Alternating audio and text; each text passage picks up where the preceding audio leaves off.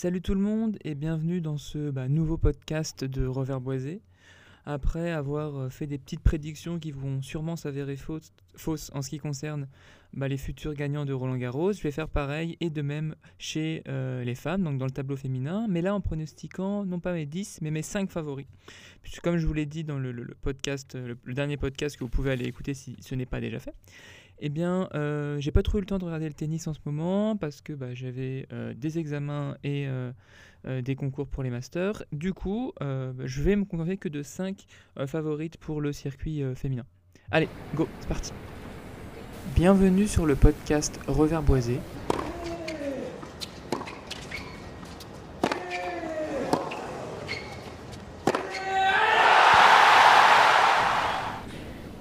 Une émission sur l'actualité tennistique destinée aux non classés et au numéro 1 mondial s'il passe par là. Avant de commencer, je voudrais quand même dire que c'est difficile de pronostiquer 5 euh, favorites. Il y en a 3 évidemment qui se détachent chez les filles, un peu comme chez les hommes, les hommes où il y avait bah, Djokovic et Alcaraz qui se détachaient, un peu quand même derrière Medvedev et Rouneux. Mais chez les filles, c'est encore plus difficile, je trouve, de, dégager euh, deux autres favorites, hors bah, les trois grandes euh, favorites. Mais je vais quand même le faire et je vous invite aussi à, dire si vous êtes, à me dire si vous êtes d'accord avec ce que j'ai dit ou pas d'accord. Hein. Vous avez le droit de me dire, vous, ce que vous auriez mis à ma place. Donc on, va commencer avec ma favorite numéro 5 qui est autre que la tunisienne Onjaber. Euh, vous savez que Enfin, vous savez, non, mais en tout cas, j'adore cette joueuse. C'est vraiment la joueuse que je préfère sur le circuit, euh, sur le circuit féminin. Et euh, même si elle n'a pas une saison 2023 euh, excellente, qu'elle revient de blessure, je la mets quand même à cette position et, je vais expliquer pourquoi. Tout d'abord, bah, la saison 2023 elle est compliquée. Deuxième tour à l'Open d'Australie, elle se fait sauter. 16e tour à Indian Wells, elle perd. Et, troisième, et 32e de finale à, à Miami, elle perd aussi. Donc la saison sur dure, et souvent de toute façon les débuts d'année de 11 Jabber sont quand même pas, pas, pas excellents, mais elle arrive à se reprendre, euh, à se reprendre sur le premier tournoi euh, sur terre battue qu'elle dispute à Charleston, donc un WTA 500, où elle fait une grosse finale contre Belinda Bencic, qui euh, se blessera malheureusement. Et elle fait une grosse finale pour, pour l'emporter. ensuite, elle enchaîne directement à Stuttgart où elle fait une demi-finale mais malheureusement, elle abandonne contre Ziatek et cette blessure lui empêchera de jouer Madrid, tournoi qu'elle avait remporté l'année dernière, si je dis pas de bêtises. Et euh, tournoi qu'elle avait remporté, je crois qu'elle avait remporté l'année dernière ou elle avait fait finale, je sais plus. Et euh, non, elle l'avait remporté. Elle l'avait remporté et euh, donc elle fait une, sa reprise à Rome où elle perd contre Badoza qui était plutôt en forme, plutôt en forme bah, pendant cette période sur terre battue, même si elle doit déclarer forfait, Paola Badoza. Du coup, elle fait un certain rebond sur terre battue, mais elle se blesse. Donc on est dans une situation où, à la fois, on sait que Onjaber est une joueuse de terre battue capable de faire de grandes choses sur cette surface, mais on a des doutes sur son état physique. Je pense quand même qu'elle a le elle va avoir le temps de euh, reprendre du rythme puisqu'elle a un tableau, un début de tableau dur, mais je pense que ça devrait, euh, ça devrait, quand, même, ça devrait quand même le faire pour se mettre en jambes et euh, arriver en quart, en, en quart de finale. Pourquoi c'est une joueuse de terre battue? Bah, Déjà parce que son style de jeu, euh, sa faculté à, je dirais, à amortir à sa balle qui, qui, s'écrase, c'est une joueuse qui a grandi sur terre battue. En Tunisie, il y a, beaucoup de terre battue. Vous avez, vous avez qu'à regarder les tournois ITF euh, féminins qui sont proposés, c'est principalement de la terre battue. D'ailleurs, dans les 15 finales qu'elle joue en ITF, en jabber, 9 sont sur terre battue. Euh, dans ces quatre titres qu'elle a sur le circuit WTA professionnel, enfin circuit principal, elle a deux titres sur terre battue, un à Charleston et un euh, à Madrid, donc c'est une, vraie joueuse de terre battue. Mais paradoxalement, Roland Garros, c'est le grand chelem euh, où, elle a les moins, bons résultats en fait. Euh, maximum bah, un huitième de finale, enfin deux huitièmes de finale les deux dernières années, perdu contre, non, pas les deux dernières années, mais perdu contre Collins en 2000, non, perdu contre Goff en 2021 et contre Collins, je sais plus quand, mais c'est son moins bon résultat en Grand Chelem Roland Garros, ce qui est paradoxal. Ce qui est assez, assez paradoxal. D'ailleurs, l'année dernière, elle arrive en tant que favorite, enfin, que deuxième favorite derrière Jabber, et elle se fait sauter par Magdalinette, si je dis pas de bêtises, euh, au, premier tour. Mais quand même, je mets une piécette sur, je mets une sur Jabber. En tout cas, euh, ce que je peux dire, c'est que pour moi, c'est clairement son moment pour réaliser deux grandes choses à Roland Garros. Elle a pris de l'expérience depuis sa dernière participation sur l'ocre parisienne, puisqu'elle fait deux finales, ne l'oublions pas, de Grand Chelem. Donc elle connaît le chemin, elle sait ce qu'il faut faire. Euh, maintenant, on va s'intéresser un peu à sa partie de tableau. En quart de finale, ce sera Ribakina, si euh, tout se déroule du mieux qu'elle peut. Et je trouve que sa, partie de tableau pour arriver jusqu'en quart de finale est assez.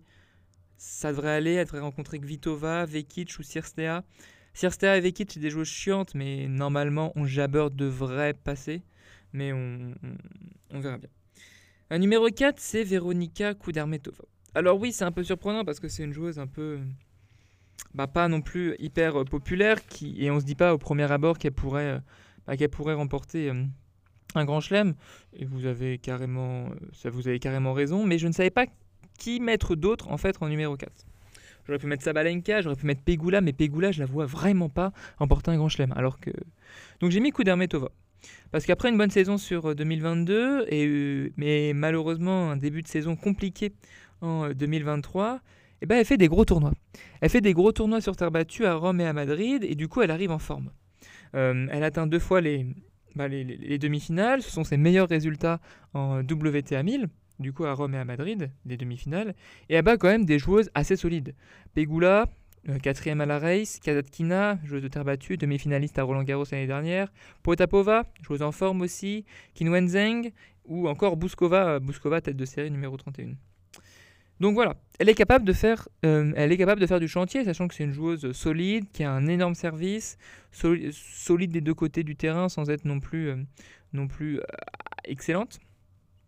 Son meilleur résultat en Grand Chelem, c'est d'ailleurs à Roland Garros, c'est un quart de finale l'année dernière perdu contre Katatkina.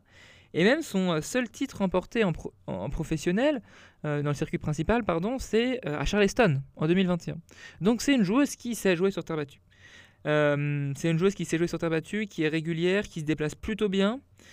Euh, mais malheureusement, euh, est-ce qu'on la voit vraiment gagner un grand chelem hein? Elle a d'ailleurs du mal, là, elle perd contre Kalinina en demi-finale de, de Rome, alors qu'elle a quand même la place pour, pour passer en finale. Elle n'a pas encore gagné de grand tournoi, elle n'a pas non plus gagné contre des grandes joueuses, hein. Kudermetova, puisque contre Ziatek, sur les trois derniers matchs, voilà, c'est une petite question que je vous pose. Sur les trois derniers matchs joués contre Ziatek, combien Kudermetova a remporté de jeux en trois matchs? 4 jeux. Elle n'a remporté que 4 jeux. Donc grosso modo, elle aime pas trop Ziatek. Malheureusement, elle est dans sa partie de tableau, mais bon, passons. Contre Ribakina, elle, euh, perd 3 bah, perd 0-3 euh, dans les confrontations, même si le dernier match remonte à 2021.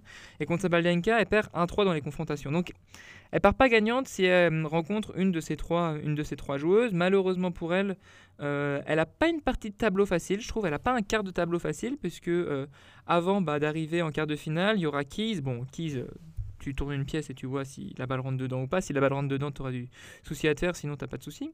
Kalinina, qui l'a battu à, Rome, et Coco Gauff, joueuse de terre battue, mais qui est quand même vraiment pas en forme. Et en quart de finale, sinon, ce sera Krejcikova ou Ziatek, et bon, euh, l'une... même contre Krejcikova, même contre Krejcikova, ça peut être dur Kudermetova, mais je la mets quand même quatrième, parce que je pense que si son tableau se dégoupille bien, elle peut facilement arriver en quart de finale, et qui sait s'il peut se passer en quart de finale, parce que c'est quand même une joueuse, une joueuse euh, assez régulière, euh, bah, assez régulière, et que je vois pas trop paumé au premier tour de, Roland Garros. La troisième favorite, et vous vous en doutez, hein, c'est Ribakina, sans aucun doute. Euh, je pense qu'elle a une classe d'écart pour l'instant avec Jabber et, euh, et, sachant que quand même Jabber connaît le chemin pour aller en finale d'un grand chelem. Mais Ribakina fait une énorme saison 2023. Elle a remporté euh, deux Masters 1000. si je dis pas de bêtises, Indian Wells Ouais, si je dis pas de bêtises, elle a remporté. Elle a remporté. je crois qu'elle a remporté Miami, euh, Miami et Rome, et elle fait une finale, elle fait une finale de Grand Chelem perdue contre Sabalenka. À l'heure actuelle, elle est euh, numéro 4 mondial, et donc euh, on peut se dire que c'est une joueuse par excellence de dur.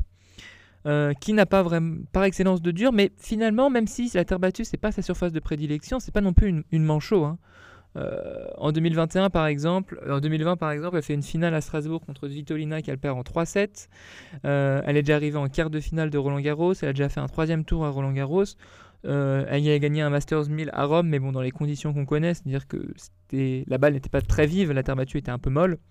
Donc bon, c'est un peu à, à, mettre, à mettre bah, comment expliquer? C'est un peu pour nuancer sa victoire.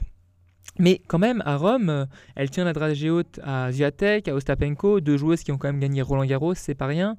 Mais elle profite aussi, en plus des conditions favorables, je dirais, de, l'abandon de trois joueuses, quand même, dans son parcours Ziatek, Kalinina euh, en finale et euh, Kalinskaya. Mais il n'empêche qu'elle elle tient la dragée haute à Ziatek, puisque bah, il y avait un set partout avant que, que, que, se blesse. Euh, de plus, j'ai pas l'impression que Ribakina elle est d'appréhension en fait. Elle apparaît pas du tout stressée et je pense que les gros tournois, les grosses rencontres, c'est un truc qu'elle gère plutôt bien euh, la pression.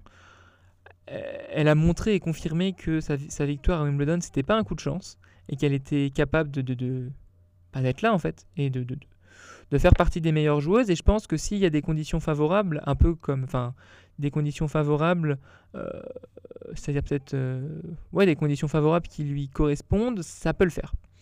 Euh, ça peut le faire. Elle, je pense quand même qui, au vu de son type de, de, de, de frappe, qu'il faudrait que la terre battue soit lourde. Hein. même si elle a un gros service et que du coup ça ralentit un peu son service, la terre battue lourde. Mais je trouve quand même que c'est une joueuse qui frappe encore plus à plat que Sabalenka peut le faire. Et du coup, si la balle est haute au-dessus de l'épaule, c'est un peu compliqué à maîtriser si la balle est un peu vive, donc euh, si la terre battue est un peu sèche et, s'il fait très très très très joli. Son quart de tableau, il est logiquement, euh, logiquement euh, facile hein, quand même, parce que c'est Shelby, Alexandrova et Adan Maya, et si tout se passe bien, ce sera, sera Jabber en, quart de finale, et je pense qu'elle a un avantage sur, sur, sur On Jabber, déjà un avantage psychologique, puisque bah, elle l'a battu en finale de Wimbledon l'année dernière. Donc, donc voilà pourquoi je mets, pourquoi je mets je mets, je mets Sabalenka euh, aussi haut, troisième, euh, mais je la mets pas non plus devant Ziatek et Sabalenka parce que bah, c'est pas une spécialiste des terres battues, de la terre battue, comme peuvent l'être, je trouve, Ziatek et Sabalenka. Sabalenka dans une moindre mesure, mais quand même une joueuse, je pense, par le style de jeu, euh, à un revers, un coup de droit un peu plus listé. c'est pas non plus. voilà, mais Sabalenka me semble mieux se déplacer me se déplacer sur terre battue que, que, que. Et aussi, dernière chose, c'est que c'est quand même la bête noire de, de, de, de, Ziatek, hein, Rybakina. Les trois dernières fois, fois qu'elles se sont rencontrées, Rybakina l'a emporté. Et contre Sabalenka, elle reste sur une victoire contre Sabalenka, même si en cinq matchs, elle n'en a remporté, elle n'en a remporté que un. Toutes ces défaites contre Sabalenka se sont jouées en 3 sets. Donc c'est pour dire que c'est quand même, quand même serré. En numéro 2, bah, j'ai hésité entre Sabalenka et, et, un peu comme je l'ai hésité pour, euh, Djokovic et, Alcaraz, mais j'ai décidé de mettre Zviatek. J'ai décidé de mettre Zviatek. Euh, déjà, elle numéro 2, hein, elle n'est pas non plus. Euh, je suis pas fou. Mais j'ai décidé de mettre Zviatek en numéro 2 parce que mentalement, j'ai un peu de doute sur sa capacité à accepter la difficulté. À accepter la difficulté. Euh, je me posais une question d'ailleurs dans un épisode du podcast, euh, euh, je sais plus sais plus comment il s'appelait, mais où je parlais de Ziatek. Je me demandais est-ce que c'était possible pour elle finalement de, de se construire toute seule sans rival? Déjà maintenant, elle a des rivales. Sabalenka et Rybakina qui ont l'air de s'installer mais durablement maintenant sur le circuit et qui vont lui poser beaucoup de problèmes. Et quand même, je trouve que face à l'adversité, elle a beaucoup rompu ces derniers temps contre Sabalenka, même si elle gagne à Stuttgart, elle perd à Madrid, même si à Madrid elle s'est battue. Hein. c'est sûr, mais elle perd quand même. Euh, et contre Ibakina, n'en parlons pas. Contre Ibakina, n'en parlons pas. Euh, donc mentalement, j'ai un peu des doutes dans sa capacité, du coup je le répète, mais, à accepter euh, l'adversité. D'autant que l'année dernière, elle était seule au monde. Là, elle n'est plus seule au monde, mais ça reste une spécialiste de terre battue. Merde, ça reste sa meilleure surface. elle a un lift de tonnerre en service, elle a un lift euh, court croisé du tonnerre euh, en revers et en coup droit, elle se déplace comme personne euh, et, elle reste la joueuse avec le style de jeu le plus apte à remporter. Roland Garros. D'ailleurs, elle a fait une bonne préparation sur terre battue, hein, victoire à Stuttgart contre Zapalenka, finale à Madrid dans un gros gros match, dans un gros gros match bah, perdu contre Zapalenka. Bon, défaite en quart de finale à Rome contre Rybakina, mais elle est blessée. Maintenant, elle n'a plus de blessure. Elle revient à 100% de, sa force. Mais ce qui me fait un peu douter, c'est qu'elle a une partie de tableau vraiment pas simple. Parce que avant d'accéder, donc sûrement en huitième de finale, elle affrontera, elle affrontera Kreshikova. Elle a aussi, bah, euh, Goff et, euh, et dans sa partie, de, dans sa partie de, tableau. Et en demi, ce sera Jabber ou Rybakina. Donc elle a vraiment pas une partie de tableau euh, simple. D'ailleurs, les quatre premières que j'ai citées, donc Rybakina, Kudermetova, euh, Ziatek et euh, Jabber, sont toutes dans la même partie de tableau, dans la même moitié de partie de tableau. Donc c'est vraiment très compliqué. Et surtout, Krishikova, c'est quand même une joueuse qui embête pas mal, euh, qui embête pas mal Ziatek, tout comme, euh, tout comme Rybakina euh, finalement. Donc c'est pour ça que je la mets en, numéro 2, même si pour moi elle va aller en quart de finale. Je pense qu'elle devrait battre Krejcikova. Et après en demi, on verra bien contre Rybakina. Quand même, ce serait intéressant si Rybakina atteint les demi. Ça, je voudrais juste faire un, un, un, un topo là-dessus. Je suis pas un grand fan de pronostiquer. Euh, bon, je le fais là, hein, c'est un peu stupide. De proposer mes favoris je trouve que c'est assez logique, montrer qui, arrive en forme à Roland Garros pour voir qui, bah, qui a loupé le coche ou qui a complètement surpris. Mais pronostiquer les tableaux, oui, c'est un indicateur, mais en même temps, on n'est pas obligé de battre tous les gens qui sont dans notre partie de tableau pour remporter le titre. Hein. Euh, peut y avoir des déconvenus, peut y avoir des défaites. L'année dernière, c'était quand même Trevisan et euh, c'était qui l'autre? Trevisan et Kazatkina euh, en demi-finale de Roland Garros, qui aurait euh, suspecté que Trevisan allait être en demi-finale de Roland Garros? Personne sûrement. Donc je veux dire, il peut y avoir plein de, plein de trous et le tableau qu'on a, qu'on, qu'on, qu'on a prévu ne ressemble vraiment plus à rien et du coup, euh, du coup voilà pourquoi je suis un peu réticent à pronostiquer un tableau, un tableau, un tableau entier. C'est ça n'a pas trop de valeur. Montrer qui sont les joueuses et les, joueurs en force, pourquoi pas? Euh, après, euh, c'est toujours, toujours drôle de pronostiquer un tableau et de, de, faire n'importe quoi. Hein. Je dis pas que je dis pas qu'il faut pas le faire, mais c'est pas un truc que que, que, j'apprécie. Enfin, que j'apprécie, que j'apprécie faire en tout cas. Voilà. En plus, ça me prend la tête à chaque fois, je me trompe. Enfin bon, voilà. Euh, enfin, Sabalenka. Sabalenka favorite numéro 1 parce que depuis l'Open d'Australie, waouh, waouh, waouh, waouh, elle a débloqué un truc chez elle. Elle, s'est transformée en une, bête féroce, méchante, colossale, sur d'elle en fait.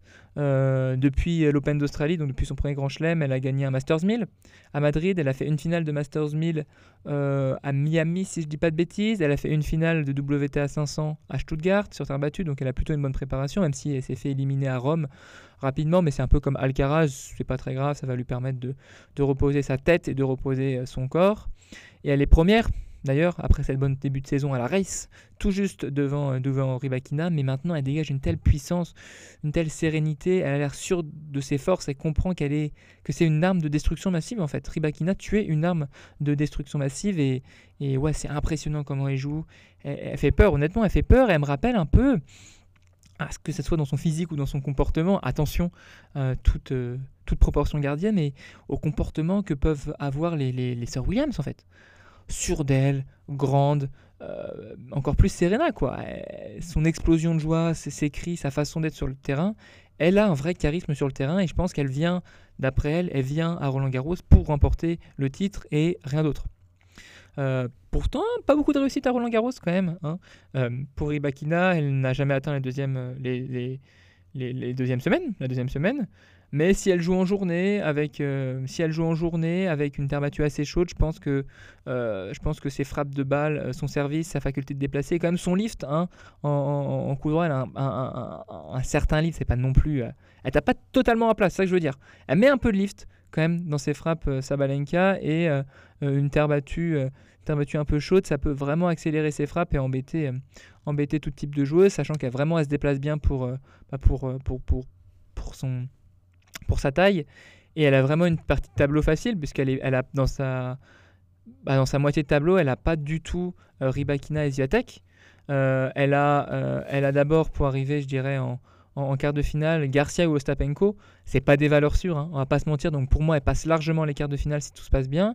Et dans la partie du dessus, donc dans l'autre quart, enfin dans la dans sa autre moitié de tableau, il y a Pegula, Sakari, Bencic.